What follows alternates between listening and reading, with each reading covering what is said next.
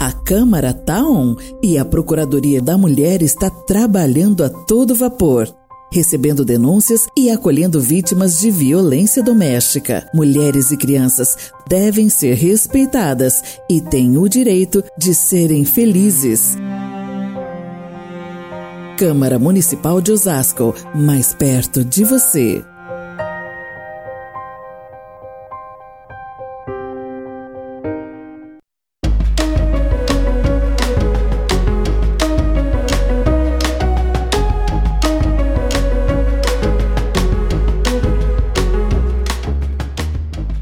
Osasco se prepara para debater Lei de Diretrizes Orçamentárias 2023.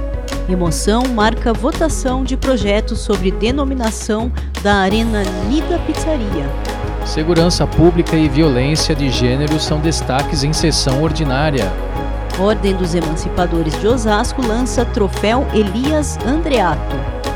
Esses são os destaques do nosso podcast, o seu resumo de notícias sobre a Câmara Municipal de Osasco.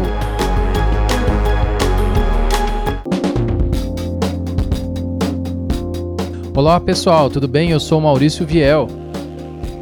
E eu sou a Daniele Simões. Essa edição chegou mais cedo em função do feriado dessa semana e a gente inicia trazendo o resumo da sessão ordinária desta terça-feira, 14 de junho. É isso aí, pessoal. Foi a 18ª sessão ordinária do ano e o grande destaque foi a aprovação do projeto do Executivo que denomina o campo de futebol do bairro São Pedro, na zona sul da cidade, como Arena Nida Pizzaria. Pois é, para quem não se lembra, Nida Pizzaria foi vereador entre 2017 e 2020. Ele tinha sido reeleito para a atual legislatura, mas faleceu antes de assumir o novo mandato, vítima da Covid-19.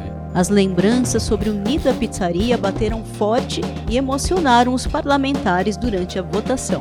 O vereador Josias da Juco falou da ligação de Ni com o campo do São Pedro. O nome do Ni tá indo para um local que ele amava. Eu lembro que uma vez nós fomos numa reunião e aquele campo de São Pedro não estava contemplado lá com a grama, com as benfeitorias. E ele falou: lá não é só o futebol para os adultos, lá é a formação para criança, para tirar da rua. E o Ni era isso. Ele buscava valorizar aquele campo.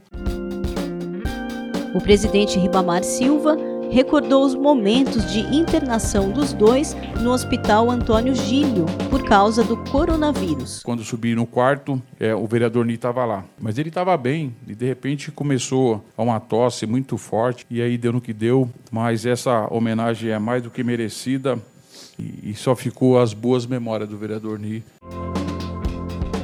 E o vereador Pelé da Cândida chorou ao falar da amizade que tinha com Nida Pizzaria grande paranaense, uma pessoa que começou na sua luta como ajudante pedreiro, caminhoneiro, na pizzaria e chegou vereador. E se hoje nós temos vários projetos, várias creches sendo construídas, Hospital da Criança, programa Asfalto Novo, ele lutou muito, ele foi um cara maravilhoso. E eu só tenho a agradecer a amizade que eu tive com ele. No começo da morte dele eu fiquei depressivo, porque foi muito próximo, né? Mas eu vou parar por aqui.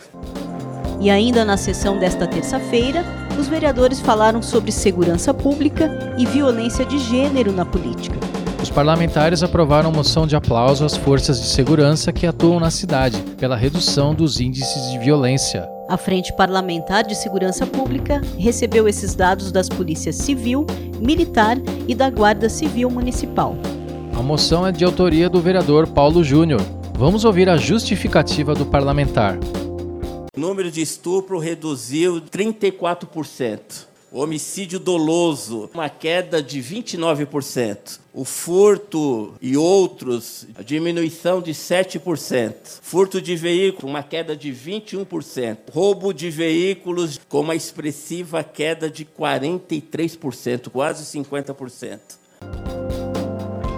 Outra moção que repercutiu bastante foi a de autoria da vereadora Elza Oliveira, em repúdio ao ato de assédio sofrido pela vereadora gaúcha Luírce Paz.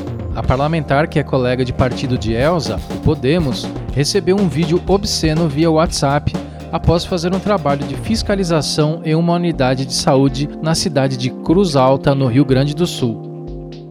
Encaminhou para ela, através do WhatsApp que ela havia deixado como contato, um vídeo se masturbando e ejaculando em cima da foto dela. E aí eu fico aqui pensando na quantidade de impunidade que acontece contra nós mulheres e principalmente as mulheres na política. Por isso tem cada vez menos mulheres na política.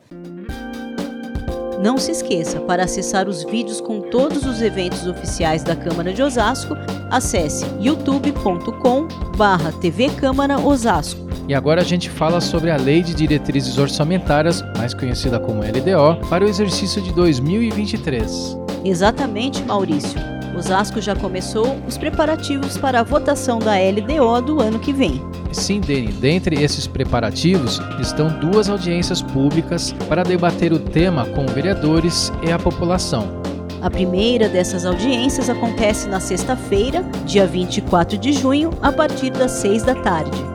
É importante lembrar, pessoal, que a Lei de Responsabilidade Fiscal exige pelo menos duas audiências públicas para discutir o projeto, antes de fazer a votação em plenário. A LDO é o documento que contém as metas e prioridades do município, sempre buscando o equilíbrio entre receita e despesa. O prazo máximo para a votação da LDO é até o final do primeiro semestre de cada ano. E agora a gente segue para o último tema do programa de hoje, que é o troféu Emancipação Elifas Andreato.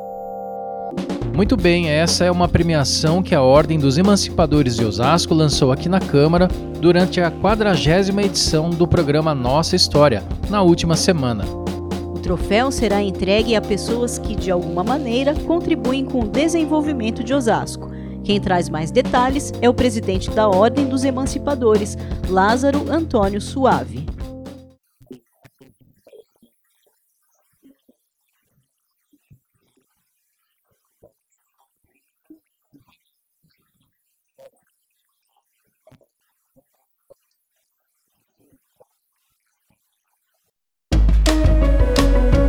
Aí, pessoal. O nosso podcast fica por aqui.